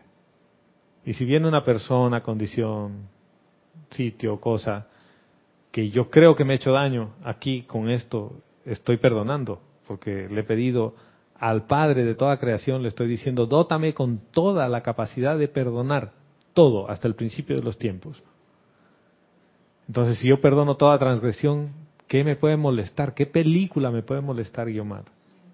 Ninguna. Fíjate que todas las que me molestan porque yo siento que hay una deuda conmigo allí. Porque hay algo que me deben a mí. Pero como ya he perdonado todas esas cosas y me han perdonado a mí, ¿qué va a pasar? ¿Qué creen que va a pasar? A vivir en armonía y paz y tranquilidad. Y cuando venga la nueva situación, ya sé por dónde va. O sea que, fíjate que si yo vivo en armonía, en tranquilidad y en paz, ¿qué es lo que estoy manifestando? Lo que hay adentro, lo llevo afuera. Cada uno de ustedes me ha dicho que había ahí tranquilidad que había ahí? Paz, quietud. Eso que hay ahí adentro, porque mi atención estaba allí, lo voy a llevar afuera. No les interesa, ¿verdad? Es una cuestión de práctica, insisto en la práctica. Por eso, es que esta es una práctica. Y de estar, este es un ejercicio. Pero de estar presente en los momentos. Este es un ejercicio de llevar tu atención y de querer hacerlo. Porque hay veces que uno no quiere. Sobre todo cuando uno está enojado, no quieres. O sea, no quieres dejar tu enojo. Es como cuando te dan un caramelo. ¿Cuántas veces tú quieres escupir el caramelo bueno que te han dado? Es chocolate venezolano de alta calidad orgánico. Y ya estás por media tableta. ¿Lo vas a escupir? Pregunto. ¿Te gusta el chocolate, Guimar? A ver, ¿eh? Yo por eso le digo, ve, a mí igual, chocoadicto. ¿Tú te imaginas qué es lo que más te gusta y que te digan, no, escúpelo? No lo vas a escupir. Pero este es un ejercicio de encontrar justamente la fuente de amor en ti. O sea, este es, ese es todo el ejercicio, es llevar tu atención a la fuente. ¿Cuánto les ha costado llevar la atención a su fuente? ¿Es muy difícil. Que yo le decía a mi nuera, claro, explicándole en palabras cómo, cómo podía hacer, ¿no? Sin que llevara su atención adentro cuando se sentía. Y me, dándole más o menos una, porque me dice, pero ¿cómo hago si me siento? Y yo le digo, y me dice, ¿pero qué crees tú que yo soy un gurú? un chamán. Y la, la respuesta es sí. Sí. El otro día, bueno, estaba escuchando a alguien que tiene una formación de, no, no voy a decir religión, pero espiritualidad de la India. Y dice las relaciones humanas y sobre todo la de las parejas. Llega un punto en el que si son para crecer, y esto yo recuerdo que Jorge nos decía, la, la asociación de las relaciones humanas pues, deberían ser para crecer. Tanto de padre, hijo, amigo, amiga, hermano, hermana esposo, esposa y todas las cosas, son para crecer. Al punto en el que el otro se vuelve tu gurú y tú eres el gurú del otro. O sea, fíjate. Uno está, de tu hermano, uno está para enseñarte y tú para enseñarle al otro. O sea, es al mismo tiempo es una protección. No se crece sino a través de las relaciones, porque si tú te aíslas y te vas, el crecimiento es, demasiado. Y ayer veíamos ese tema con Vero justamente. La relación es lo que te hace que crezcas y más rápido. O sea, ese que se aísla, olvídate. Entonces, ¿por qué no cultivar esas relaciones para que saques lo mejor? No para ti, sino que tú des lo mejor de ti a esa relación. Lo otro te refleja lo tuyo. Ah, claro. Es tu gurú. Mira, y a tu gurú le dices, váyase para carajo, yo no quiero verlo. sí. Bueno. ¿Algún comentario adicional? ¿Alguna pregunta? ¿Alguna consideración? Nada. Tony, ¿cómo te sentiste? Bien. Así. Bien. Es muy, es muy difícil este ejercicio, ¿no? Ahí si quieres. Mira, más allá de la parte que he leído, antes de lo que he leído, el lugar hasta donde te he preguntado qué sentías que me dijiste quietud. ¿Hasta ahí ha sido difícil el ejercicio? No. Para nada. No, no, no lo difícil. No. Me sentí bien. Ya. ¿Viste? ¿Cuánto tiempo te puede tomar eso? Un minuto, dos. Dos, tres, cuatro, cinco minutos. Ya. ¿Ves que tienes el mecanismo para encontrar la paz en ti ante cualquier situación? Es ese. Sí. Ya. Es que sencillamente no nos da la gana, porque tiempo de sobra hay. Oh, Dios mío, pero si podemos dedicarle tiempo a otras cosas bastante y a lo importante que debe ahí. Y entonces vas y le dices, amado tribunal kármico, quiero que me den el tiempo para llevar la atención a la presencia de soy. No jodas, perdón hermano, pero es como que el, el tribunal va a decirte, Roberto, ¿en serio? ¿En serio? ¿En serio, hermano? O sea, ¿tú crees que tienes que traer ese pedido aquí? Claro, ese es el punto, ¿ves? O sea, no, no es que no te dé la gana, es que estás tan enviciado, adicto a tus hábitos humanos, que no te has dado cuenta de lo bueno que hay. ¿Tú te imaginas? Y les hablo como ex Coca-Cola adicto. Claro, yo he tenido mi grado de adicción a la Coca-Cola, pero serio, yo les he contado varias veces. Tú no, a ti no te, tú no botaste la Coca-Cola un par de veces cuando estabas adicto propiamente. No, yo, yo he tenido así esos Al revés. momentos de, de abstención de Coca-Cola. ¿No? Bueno. ¿Qué es lo que te vuelve adicto de todo eso? El azúcar y todas las cosas que le ponen. Adicto, de verdad. ¿Qué pasa? Nunca se te va la sed. Porque el propósito no es que se te vaya la sed, es que consumas más. La parte humana es exactamente igual. Cuando uno se enoja y viene... ¿No, ¿No te has dado cuenta que uno dice cuando estoy en la podrida todo se suma y cuando te va mal te va peor? Es que es eso, es parte de la adicción. Es más, más, hasta que dices ya, basta. ¿Cuál es la diferencia cuando te tomas un vaso de agua pura? Se te va la sed. Se te va la sed. Y dices, "Y yo todo el tiempo he estado comprando esta cosa más cara, ¿no? O más barata, porque esa es la otra, ¿no? Una botella de agua es más cara que una botella de Coca-Cola. Sí. ¿Por qué? Porque no quieren que se te vaya la sed. Gonzalo. Entonces, estas personas que le pasan cosas y cosas y cosas y más cosas y viven en un holocausto de la vida, son sus propias creaciones, ¿no? Por supuesto. Porque, porque tiene que estarle porque yo he escuchado Por supuesto. acá que no, que, que como está eh, ascendiendo cada vez más, entonces te van a pasar más cosas. Y No, yo, no lo veo así. Yo no lo veo así. De que te van a pasar muchas cosas, te van a pasar, pueden- pero ¿qué es lo que, pero lo lo que, pasa pasa es que tú vas a sobrellevar cada Pero no es porque tienen que pasarte. Sí, no pero es parte de tu energía retornante. Y uno no puede decir que es porque vas a ascender más rápido Pero o menos depende rápido. como tú la, tú la, Pero la ¿qué ocurre? Claro. ¿Y qué ocurre si en realidad lo que pasa es que tú tienes una adicción a sufrir y en realidad tú no estás ascendiendo ni nada y estás en tu mundo ahí. de creación humana? O las personas a veces creen que no se merecen nada. Hay Sí, personas porque es la víctima. Es la víctima. Entonces, o mi modelo mental es, ay, sí, a mí me han dicho que entonces ahora voy a tener 20 problemas más o 20 veces más problemas que antes porque estoy en el camino de la ascensión. ¿No te suena eso a que tú quieres cargar tu cruz? ¿Qué de divertido hay en eso? Solo vas a tener la energía retornante que viene para que la vayas a tu centro y la liberes. y la liberes. Entonces, cuando tú encuentres el amor y el júbilo y el gozo en hacer eso, tú vas a sufrir. No, no soy. Pero, O sea, te, te- te pregunto, si tú encuentras el júbilo y el amor y el gozo en liberar la energía así, ¿sufres? ¿Lo vas a estar contando a todo el mundo? ¡Ay, no saben lo que me ha pasado! pero, Ya no.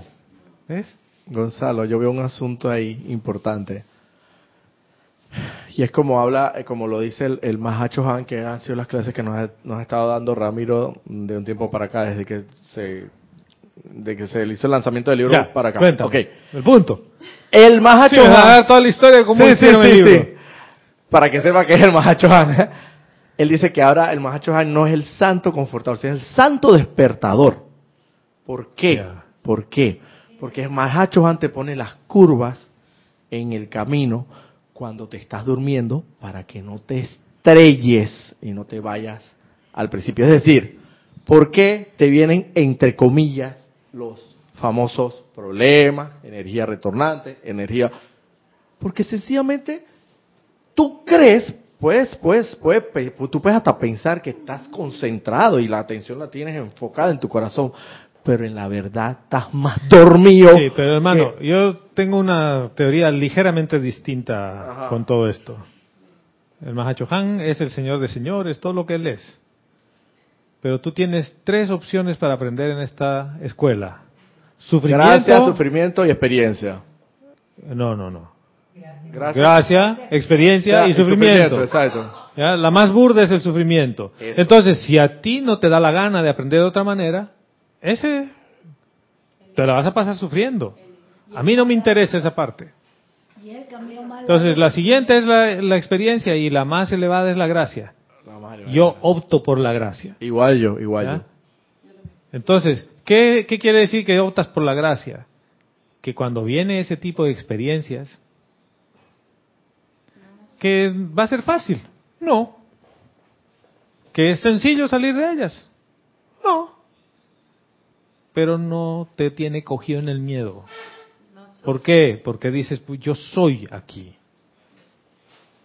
Y es así de sencillo, porque si vas a empezar con la queja y con que desde que estoy en el camino espiritual, ahora mi camino es lleno de curvas, ay, es que debe ser el Mahachohan. No me jodan, hermano. Bueno, No le eches la culpa al Mahachohan no, de que te pone la definitivamente que no, definitivamente que no. Te Pero- has pasado 100 encarnaciones creando Sí, energía exacto, discordante. Pero te voy a, por lo menos en mi caso, cada quien tiene su sendero, su, su Cada su quien caso tiene su propia lección. Yo veo, yo veo las, op- yo lo veo esas experiencias como una gran oportunidad y porque yo me hago Claro. cuenta, "Ay, pero ¿qué Ahora, mira. oye, estás, te, te- te- Yo- oye, yo estás quiero- durmiendo, y hermano. le- les ¿qué quiero hacer otra consideración aquí. El Mahachohan es el señor de señores, ¿no? Debajo del señor de señores hay un Chohan de cada rayo. Correcto. Debajo del Chohan hay varios seres y maestros a su servicio. Correcto. La pregunta que yo tengo es, ¿y tú crees que el Mahachohan va a ponerte las curvas a ti cuando la hermandad de Luxor está ahí haciendo el mismo trabajo? No, sí, definitivamente. ¿Cu- ¿Cuándo tú crees que el Mahachohan va a decir, yo quiero andar con Roberto? Cuando tú digas que quieres en- estar con, o sea, cuando tú digas que sí quieres, que quieres verdad el asunto. Pero decir que quiero de verdad, ¿qué implica? En cuerpo, alma y vida y corazón hacerlo. ¿Pero ¿Qué implica? ¿Qué más? ¿Qué más? Piensa, hermano. Eh, renunciar a ciertas cosas. A ver, no. Lo estás viendo bien humano, a ver. Ser tú. Has Ser- pasado de ser aficionado a la enseñanza a ser estudiante y después has pasado a... Por lo menos has llegado a ser chela consciente. Y como dicen los mismos maestros, un chela consciente que promete. Y quiere decir que tu padrino, que es el Chohan del Rayo, porque tienes que tener un padrino del Rayo, Correcto. le dice al Mahachohan, este chela es chévere, hermano. Y el Mahachohan dice, dale. Ok. ¿Lo ves? Sí. Y esto no es por un tema de jerarquía ni nada, es por un tema de tu propio desarrollo de Tu conciencia. rastro, tu ¿ya? rastro. Es tu propio desarrollo de conciencia. La hermandad del Luxor tiene seres 24/7 poniéndote todas las curvas para que tú lleves tu atención al corazón. Exacto. En realidad, eh, yo sé que Ramiro nos los ha explicado y dices que en un camino de línea recta te duermes Ajá. y entonces necesitas una curva para despertar. Depende, hermano. ¿Cuántas curvas tiene el piloto? ¿Qué curvas tiene en ese camino?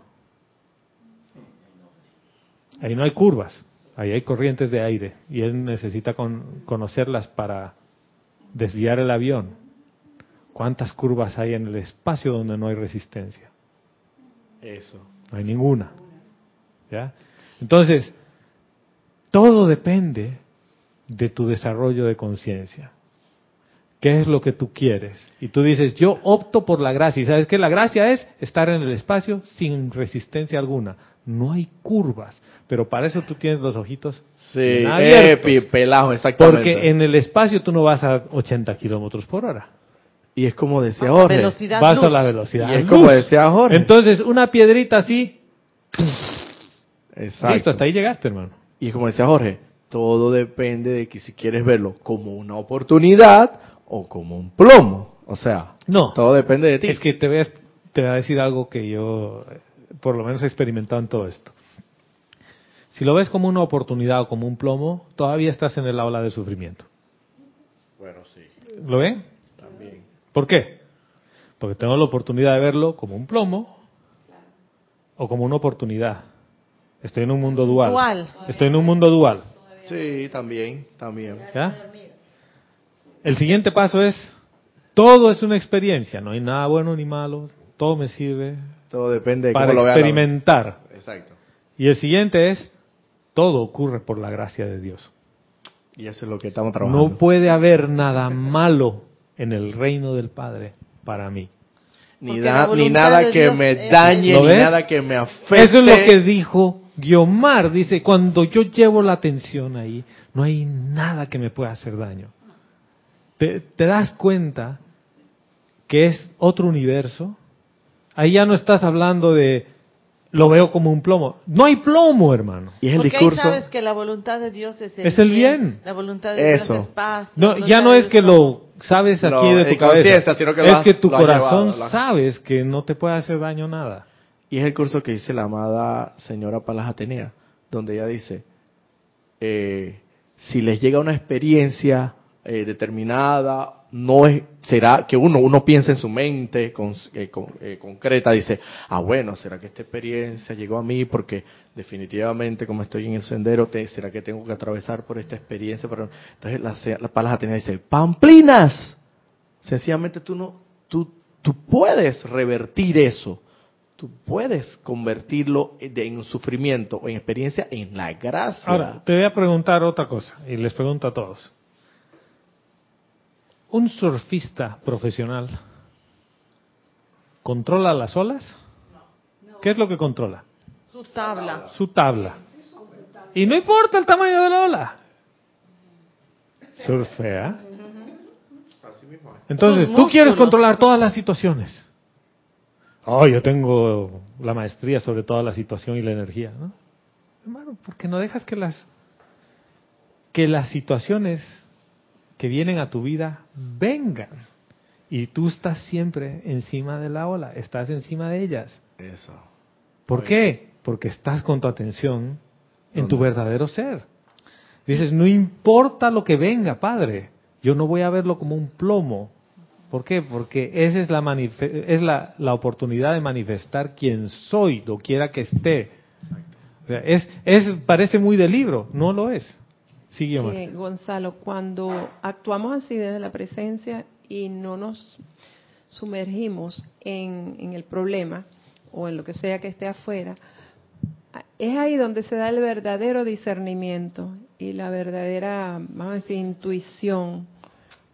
De otra manera vienen todas las decisiones equivocadas. Claro, por supuesto. De lo- Entonces- porque acabas de volver al aula del sufrimiento donde hay plomo Exacto. y hay, hay la recompensa. única manera de, de- de que entres en, en el verdadero discernimiento, pienso yo. Sí, señora. Un- una, una acotación antes de leer. dale, dale, dale. El, el surfista también, además de manejar esa tabla, él ha entrenado su cuerpo y tiene ese músculo, por- tiene un- una buena pierna. Para empezar, sabe que, abdomen. es- sabe que el mar eh, es... Exacto. Entonces, el, el, el surfista ha No va a ir a pelear trabajo. contra el mar. El Él se hace uno con el mar. Exacto, pero el surfista ha hecho su trabajo de llevar su atención donde quiere. Exactamente. Entonces, ese, ese es el asunto. Se ha levantado a las 4 de la mañana. Exacto. Es que lo ¿Ya? quieras hacer. Pero no es porque... No hay milagros. Claro, pero no, no, pero ¿sabes qué? El tema de que uno se levante temprano o haga ciertas cosas o lleve la atención, no tiene por qué ser un plomo. No. No tiene por qué ser una obligación. Este tema es como que, ¿qué prefiero, Tony? ¿Has sentido la paz que tienes dentro de ti? ¿Tú qué prefieres, hermano? ¿Sentirte enojado o sentir esa paz? Sentir la paz. Es como que tonta la pregunta, ¿no? Entonces es, ¿qué haces? ¿Por qué no vas con tu atención allí? ¿Ve? ¿Qué ocurre? Que cuantas más veces vas allí a beber de esa agua que hay allí, empiezas a dejar la otra. O sea, esto, y no te cuesta nada. O sea, no es que haya una obligación de una práctica rigurosa. Fíjate que esto es todo un ejercicio de amor. O sea, sí, y la actitud es, ¿sabes qué? Después de todo yo me he cansado de comer mal, hermano. Y, y, por ejemplo, una de las cosas características que nos pasó ayer en la cena de Navidad, todo era comprado. Todo era comprado. Comprado. Excepto el postre. Que la amiga hace postres espectaculares. Increíblemente ricos. Pero todo el resto, muy lindo, muy bien presentado. Eh, ¿Y cómo cortaste eso así, tan lindo? Ah, no, pero eso vino así. Entonces es como tú dices, ya, ya me he cansado de McDonald's, de Burger King, de Taco Bell, de Subway, ya, ya no me gusta esa comida. Entonces, ¿qué es lo que tú haces cuando te has cansado de esa comida? Dale, dale. Vas al súper y tú te Vas al súper y tú te cocinas. Eso es exactamente lo que haces en tu vida, hermano. Ya me he cansado de tanta porquería. Y ya sé que llevando mi atención ahí adentro, ese es mi alimento primario, esa es la esencia, es mi paz. ¿Alguien te puede quitar esa paz? Nadie. Yo, yo estoy pasando una, una apariencia que me tienen que dar una plata y ya, ¿qué importa? Ya todo está cubierto, gracias Padre. Ya veré después, yo me voy por mi viaje, tranquila, en paz y armonía. Ya veré qué pasa. Es así. Me- Estoy feliz. Es que uno tiene la tentación de desesperarse. Y cuando estás con esa tentación de desesperarte, es el momento de alto, lleva tu atención otra vez adentro. Y le dices, gracias Padre, porque yo sé que no me vas a abandonar. ¿O te ha abandonado, hermano? ¿Alguno de ustedes lo abandonó? No. Así es. Sí, señora. Angélica de Chillán, Chile, tiene tres comentarios. Dice, Gonzalo, gracias por ayudarnos a llevar la atención al espíritu del Santo Confortador. Creo que con esta voragine externa se nos ha olvidado el sentir el confort divino y eso es una gran oportunidad. Gracias. A Impresionante. la presencia, hermana. Impresionante como el Mahacho Han está pidiendo que coloques la atención en su virtud. Está recurrente en muchas clases y lados. Ahora, no es que Él está pidiendo que pongamos la atención en su virtud. Está pidiendo que pongas la atención en tu naturaleza. Fíjense que son dos cosas distintas. ¿Dónde está el confort? ¿En el Mahachohan? En tu naturaleza. ¿Y dónde está tu naturaleza? En tu llama. En esa paz. Ahí está tu confort. ¿Ves? El Mahachohan está diciendo, lleva tu atención a tu naturaleza, que es la esencia del Padre. O sea, es tu creación a imagen y semejanza, eres tú, eso. Sí, señora. Continuamos. Continúa diciendo, Gonzalo, como dice el salmista, estad quietos que yo soy. El día que asumamos con esa velocidad el yo soy, ya no habrá más escuela de sufrimiento ni de experiencia. Hermana, ¿y por qué lo vamos a dejar eso en futuro? Porque el futuro es la mente. Yo soy el control. Yo soy aquí, la paz y el confort del Mahachohan y de la presencia yo soy. ¿Qué es lo único que, que te separa de ese futuro y de eso? Tu Una idea. Tu mente. Y tú te das cuenta, Guiomar, cómo esa creación mental discordante también es una creación mental de un futuro que en el futuro va a ser mejor.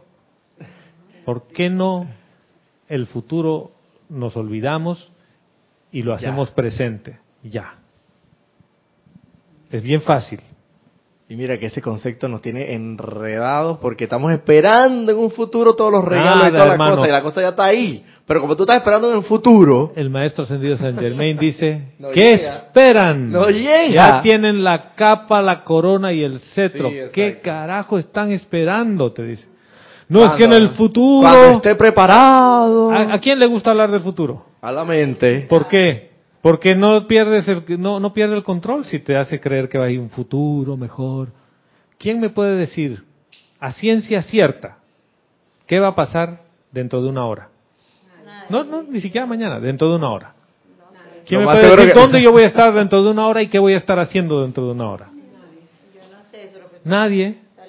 Entonces, ¿por qué le creo tanto a la mente que me dice que en un futuro? Porque le ha dado poder. Ah, porque le he dado poder. Entonces, Bueno, cuando bueno. me viene, mira que no sé qué, es, es que te la crees toda. no, es que hay que planificar y hay que pensar en el futuro. Sí, sí, sí, sí. Mira. Eso, esos son los patrones de la sociedad. ¿Y qué tal si es que yo confío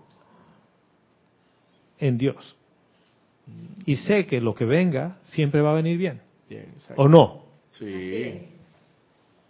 Obviamente no quiere decir que yo me vuelvo un patán y meto la pata y me endeudo y todas las cosas. No, yo hago las cosas sensatamente. Mm.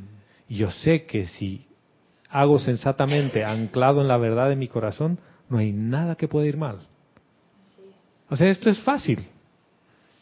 Acabo de quitarle un pedazo de la atención al futuro.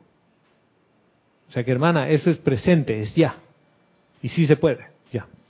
Ese era el segundo. ¿El tercero? Ahora, Adriana Carrera desde Córdoba. Y ya, y ya, ya hemos terminado con, con Angélica. Con Angélica, sí. Ya. Dice, Angélica respondió y dijo toda la razón. Adriana Carrera desde Córdoba dice, sí, dice, tampoco comparto el análisis de las curvas del Mahashohan. Nadie te pone curvas, son tus propias, crea- Son tus creaciones, propias creaciones. destructivas que surgen y aparecen como curvas. Si estás despierto en el sendero, verdaderamente siempre estás despierto porque es una conciencia y lo que tú adquieres como conciencia nadie te lo puede No. quitar o robar. La gracia de Dios es estar con Dios, es vivir con Dios, es ver el yo soy en todos lados. En todo lado. Eso es la omnipresencia de Dios. Y por eso decía Adriana, en el espacio, hermana, no hay curvas. Viajas en línea recta de un punto a otro. ¡Fua!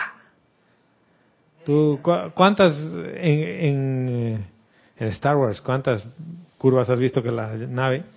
Generalmente esquivan obstáculos. La velocidad está de la de la luz. En, o en, en, eh, en, eh, ¿qué es? Eh, Star Trek. Warp. Warp. ¿No? Velocidad warp. Esa es hipersónica. O sea, es que Yo creo que lo importante de esto es siempre, o sea, ante cualquier situación, ante cualquier circunstancia, ante cualquier apariencia, ir a donde corresponde, a la fuente suprema de toda vida y, y saber que saber que yo soy. Exacto, y, tú, y, y ella puede con todo eso y más. Punto. Todo viene de Dios. Sí. Inclusive la aparente curva. Y es aparente, hermano. Sí, ya, listo. Bueno. Muchísimas gracias a todos y todas por estar presente y pues siempre aquí uno sabe a qué hora llega y no sabe a qué hora se va. ¿no? Gracias a todos y todas las que sintonizan las clases domingo a domingo. El próximo domingo será nuestra última clase del, del año y piensen de qué quieren hablar. ¿Ya? El próximo domingo. Lo que vamos a hacer es traigan preguntas. Y vamos a cerrar el año así.